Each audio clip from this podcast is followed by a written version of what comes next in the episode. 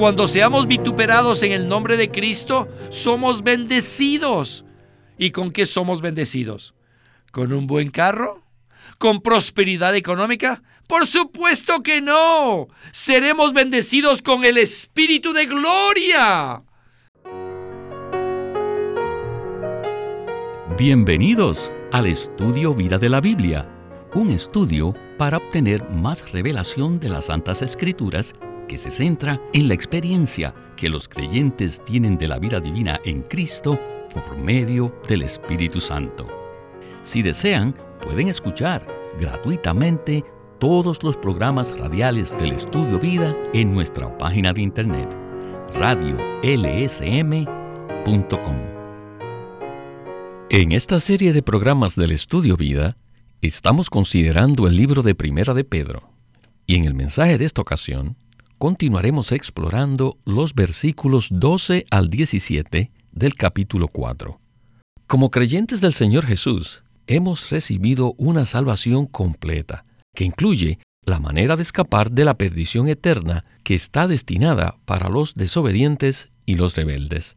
Sin embargo, esto ha sido erróneamente interpretado por algunos cristianos, quienes piensan que no tendrán que enfrentar ninguna clase de juicio de parte del Dios justo y santo.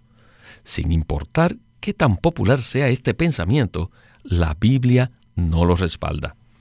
Por ejemplo, en su primera epístola, el apóstol Pedro nos dice lo siguiente en el capítulo 4, versículo 12.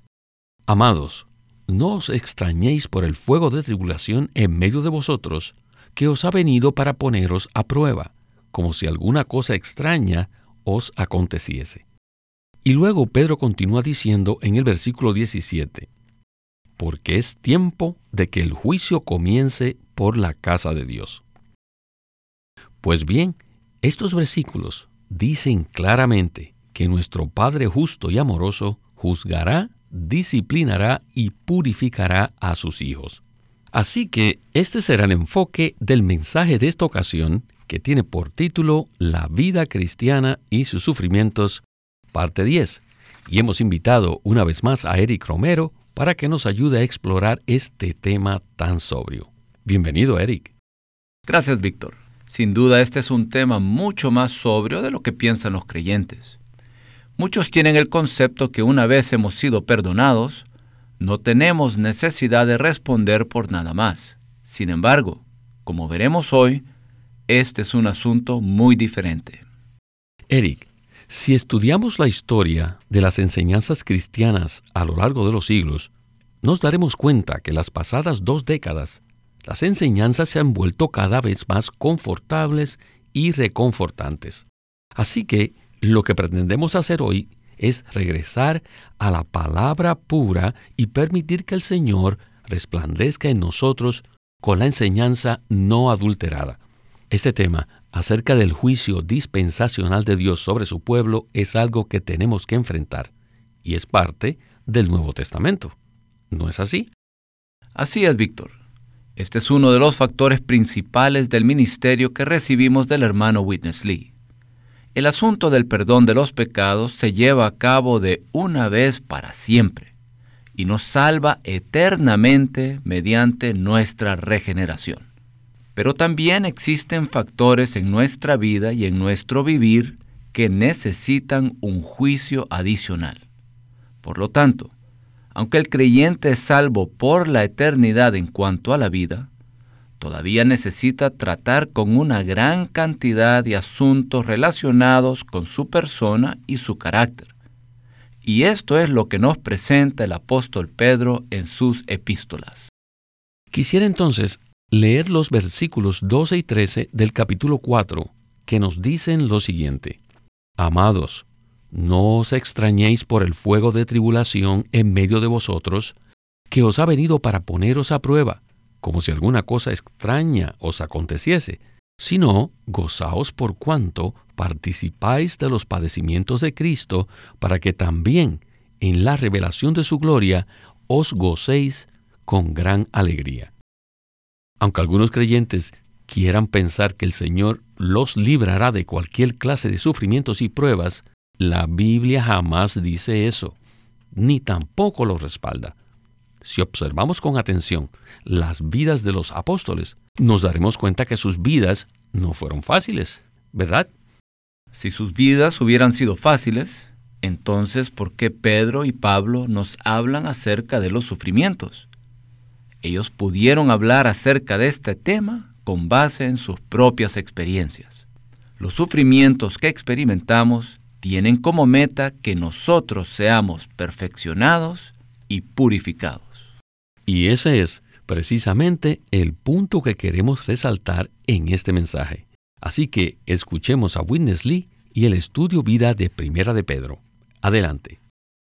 This uh, word fiery, the Greek means Esta palabra griega traducida the burning of a uh, fuego de tribulación significa incendio y denota la manera en que arde un horno de fundición donde se purifican los metales, el oro y la plata. Esto nos indica que el Señor usa las persecuciones y las pruebas como cierta clase de horno. Él hace esto en un sentido positivo con el propósito de purificar nuestras vidas. A pesar de que somos de oro y plata, sin embargo, es posible que todavía tengamos algunas impurezas en nosotros. Por tanto, necesitamos ser purificados. No piensen que este concepto es extraño. Como cristianos, necesitamos darnos cuenta que las persecuciones, las pruebas, la pobreza vienen a nosotros. Son algo frecuente y común en nuestras vidas. ¿Se dan cuenta? No debemos considerar que sean cosas extrañas. No, no es algo extraño ni ajeno a nosotros, sino que es algo común, porque hemos sido destinados para eso. Dios no nos ha destinado para sufrir en la era venidera, pero sí nos ha destinado a sufrir en esta era, debido a que creemos en Cristo, amamos a Cristo, vivimos a Cristo, llevamos el testimonio de Cristo, testificamos a Cristo y damos testimonio de Él en esta era. Y puesto que el mundo está en las manos del maligno, todo este mundo se levanta en contra de nosotros. Finalmente, a los ojos de Dios, esta clase de sufrimientos equivalen a los padecimientos de Cristo. La Biblia dice que el mundo está en las manos del maligno.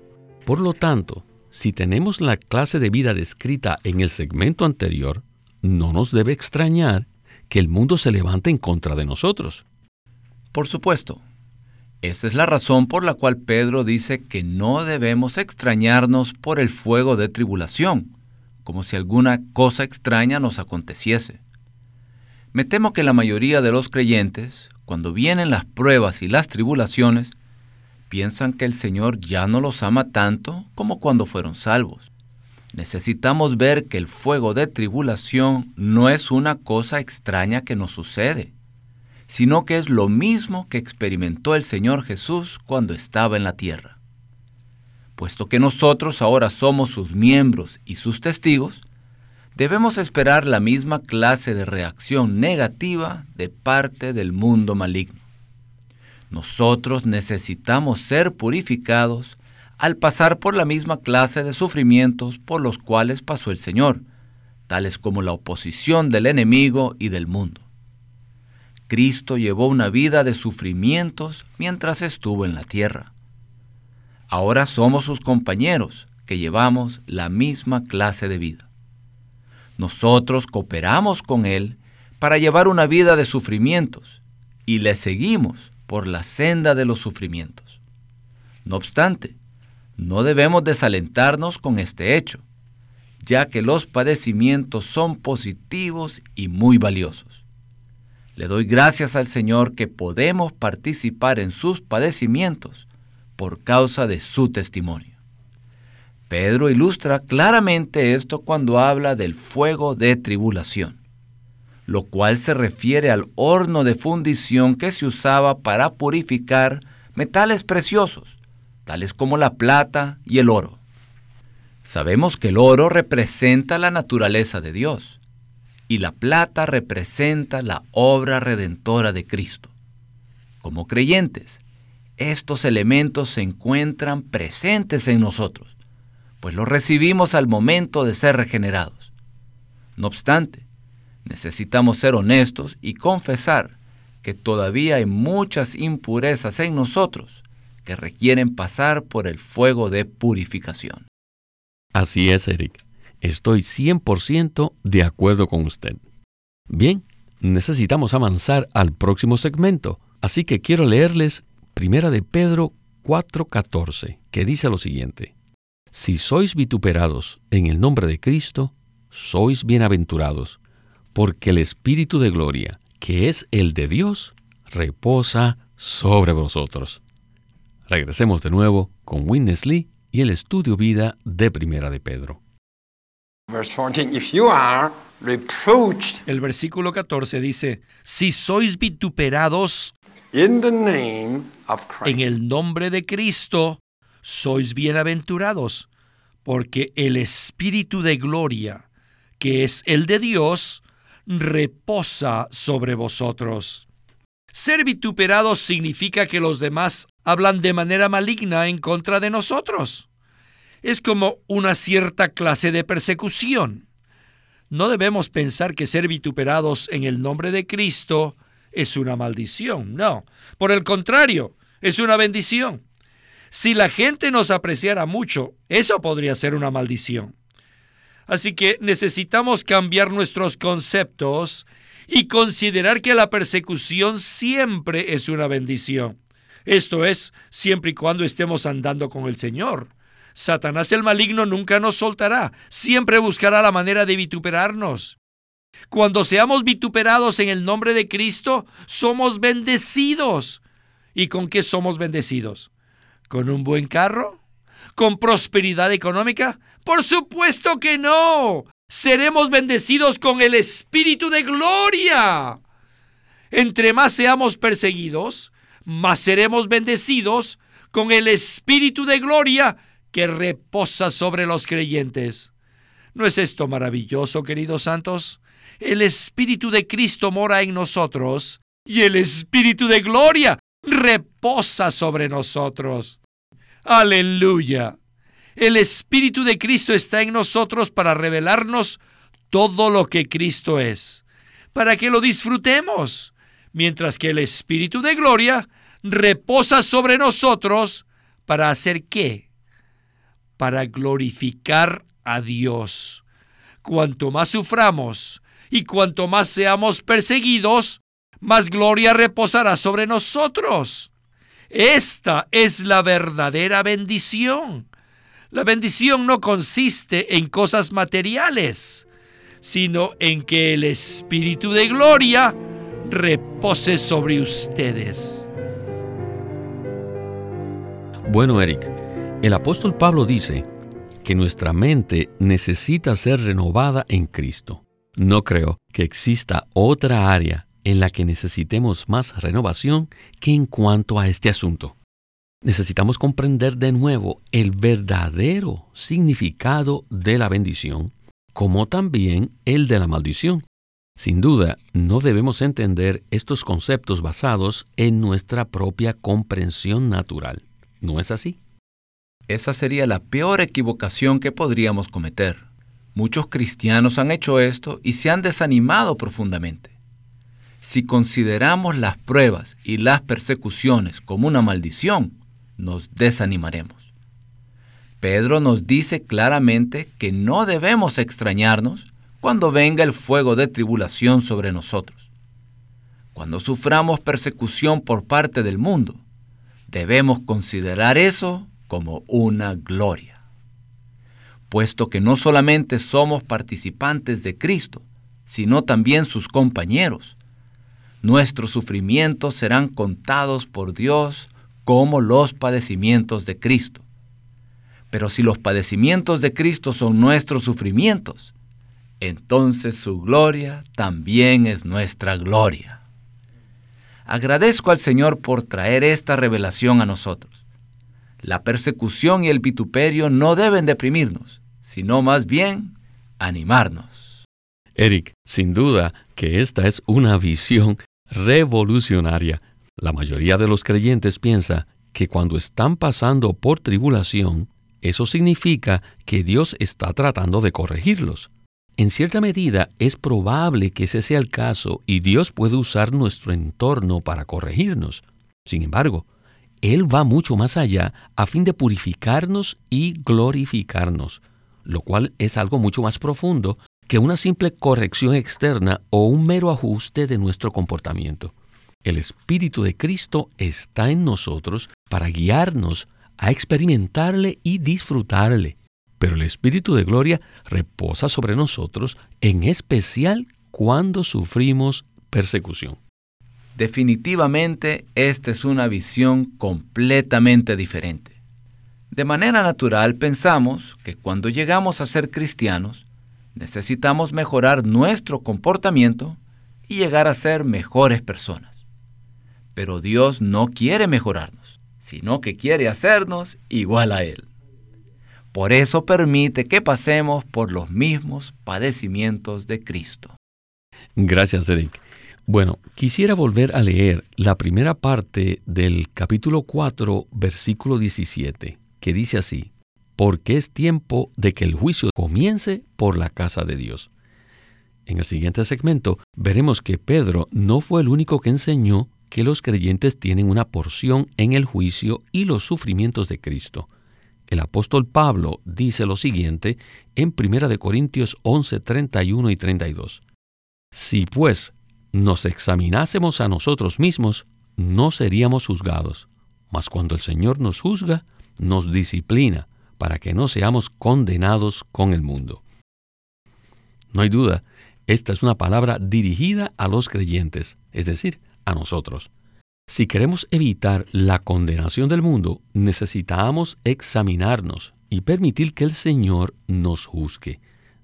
No hay duda que esta es una palabra muy sobria y fuerte. Bueno, regresemos por última vez con Witness Lee para escuchar una palabra de conclusión. Adelante. El versículo 17 dice, porque es tiempo de que el juicio comience por la casa de Dios. La palabra juicio demuestra que a los ojos de Pedro todas las persecuciones y las pruebas son una clase de juicio. Sin embargo, el propósito de este juicio no es la condenación eterna, sino el ponernos a una disciplina dispensacional que purifique nuestra vida. No piensen que es una simple corrección, aunque a veces sí lo es, pero este juicio es principalmente para purificarnos de cualquier clase de impureza o escoria. Aunque somos pedazos de oro, es posible que todavía tengamos un poco de grama que necesita ser purificada. Ninguna enseñanza o comunión puede efectuar esta purificación, sino el fuego del horno. ¿Y qué significa el horno ardiente? Es el juicio disciplinario de Dios. Este concepto no solo se encuentra en los escritos de Pedro, sino también en las epístolas del apóstol Pablo. En 1 Corintios 11, 31 y 32, se nos dice que nosotros, los creyentes, los cristianos, los que aman al Señor, somos disciplinados para no ser condenados con el mundo. Y la condenación del mundo es para perdición eterna. Pero el juicio que recibimos hoy no es para perdición eterna, sino para aplicarnos una disciplina dispensacional. Esta es la enseñanza de la palabra santa. Por tanto, debemos aceptar la palabra pura de la Biblia, que nos dice claramente que Dios para llevar a cabo su administración universal, tiene diferentes clases de juicios. Cuando el Señor regrese por segunda vez, todos los países serán juzgados. Al final del milenio, todos los incrédulos que hayan muerto serán juzgados por el Señor en el trono blanco. Por lo tanto, existirá un juicio para los que estén vivos y para los que estén muertos. Este juicio será para perdición eterna. Pero nosotros, los creyentes, no pasaremos por esa clase de juicio. Puesto que hemos sido salvos, no debemos tener temor del juicio para perdición eterna, porque Cristo ha llegado a ser nuestro Cordero Pascual y el juicio ya pasó sobre nosotros. Pero no debemos pensar que por el hecho de ser salvos no tenemos ningún problema. No piensen así. Nuestra situación es igual a la de los hijos de Israel. Ellos experimentaron la Pascua y fueron redimidos por el Cordero Pascual, ¿verdad? Después salieron al desierto. Ellos disfrutaron el maná celestial y el agua viva que brotó de la roca hendida. Y también ellos presenciaron los milagros que Dios hizo a favor de ellos. Sin embargo, de dos millones de personas, solo dos, Josué y Caleb, lograron escapar el juicio de Dios. Todos los demás, incluyendo a Moisés, a Aarón, a María, murieron bajo el juicio de Dios. Esto no significa que ellos estuvieran bajo la maldición de Dios. No, no, no, no. Sino que experimentaron el juicio de la disciplina dispensacional de Dios. Esta clase de juicio no es para perdición eterna. Pues bien, Eric, aunque el pueblo de Israel experimentó la redención y presenciaron los milagros de Dios, aún así Dios no les permitió entrar en la tierra prometida, con excepción de Josué y Caleb. Incluso Moisés mismo fue disciplinado al final de su vida y tampoco pudo entrar en la buena tierra. No obstante, Moisés reaparece de nuevo en el Nuevo Testamento cuando el Señor lleva a Pedro al monte de la transfiguración. Esto nos indica que Dios todavía contaba con él para llevar a cabo su plan, ¿verdad? El caso de Moisés es un buen ejemplo del asunto de la disciplina dispensacional de Dios. Y el punto crucial es que podemos ver claramente que este es un juicio dispensacional y no un juicio para perdición eterna. De esa manera evitaremos tener o falsas esperanzas o temores innecesarios. El juicio de Dios comienza por su casa, pero ese no es un juicio para perdición eterna, no, por supuesto que no. Dios nos juzga para purificarnos y para que vivamos la misma clase de vida que el Señor Jesús vivió en la tierra. Este es el propósito del juicio de Dios sobre nosotros. Y además, este juicio nos trae un resultado maravilloso, porque el Espíritu de gloria reposa sobre nosotros, lo cual resulta en que tengamos un gozo inefable y colmado de gloria. Muchas gracias, Eric, por esta palabra de conclusión tan clara. Bueno, hemos llegado al final de este estudio vida de Primera de Pedro y le agradecemos su colaboración y esperamos que regrese pronto al programa. Muchas gracias, Víctor, por invitarme al programa. Este es Víctor Molina haciendo la voz de Chris Wilde, Eric Romero la de Francis Ball y Walter Ortiz la de Winnesley.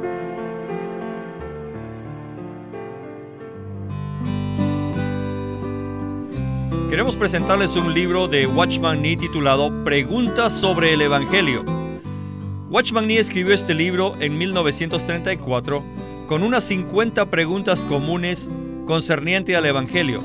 En las respuestas que nos brinda, Él suministra una base muy útil para que presentemos las verdades de tal forma que impartamos vida a los creyentes.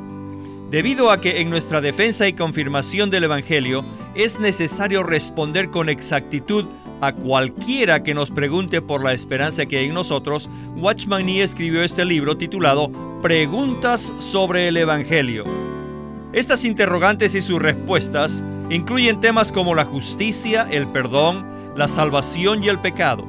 Son particularmente interesantes las explicaciones que Watchman Nee da a los pasajes bíblicos relacionados con la ley, la gracia, la sangre de Cristo y la obra redentora de Cristo. Este libro, Preguntas sobre el Evangelio, sirve de gran utilidad para que los creyentes se equipen de la verdad y puedan impartirla a quienes buscan al Señor. Acuérdese, este libro se titula Preguntas sobre el Evangelio, escrito por Watchman Nee y publicado por LSM de California. Queremos animarlos a que visiten nuestra página de internet libroslsm.com Allí encontrarán los libros impresos del Ministerio de Watchman Nee y Witness Lee, la Santa Biblia versión recobro con sus notas explicativas y también encontrarán folletos, himnos y libros en formato electrónico. Por favor, visiten nuestra página de internet libroslsm.com. Una vez más, libroslsm.com.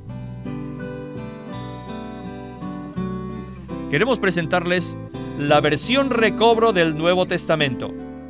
¿Y por qué tenemos esta versión recobro? Debido a que a través de los siglos el Señor ha recobrado muchas verdades de su economía entre los hombres. Desde los días de Martín Lutero en particular, este recobro ha progresado constantemente. A partir de la justificación por fe, la cual fue recobrada en esos tiempos, hasta la verdad de experimentar la iglesia, el cuerpo de Cristo, vista y disfrutada por muchos cristianos hoy, este recobro ha sido como un hilo dorado que une la iglesia en el tiempo.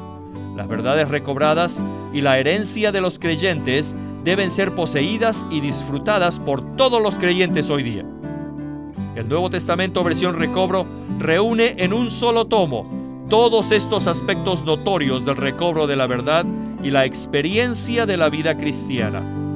Junto con el texto tenemos extensas notas de pie de página escritas por Witness Lee, a diferencia de anotaciones típicas para estudiar que giran en torno al contexto histórico, geográfico y biográfico de la Biblia, las notas de la versión recobro recalcan el contenido espiritual de la palabra de Dios, abriendo así la revelación de la verdad divina y subrayando la provisión de vida que está contenida en las escrituras.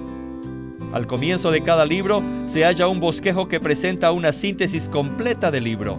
Dichos bosquejos destacan el significado espiritual de los libros del Nuevo Testamento y nos dan una visión nueva, fresca y viva de cada uno de ellos. Ojalá que todos ustedes puedan tener acceso a conseguirse una versión recobro del Nuevo Testamento. Puede conseguirlas en su librería cristiana más cercana o llamando o escribiendo a Living Stream Ministry. Llámenos a nuestro teléfono gratuito 1-800-810-1149. 1-800-810-1149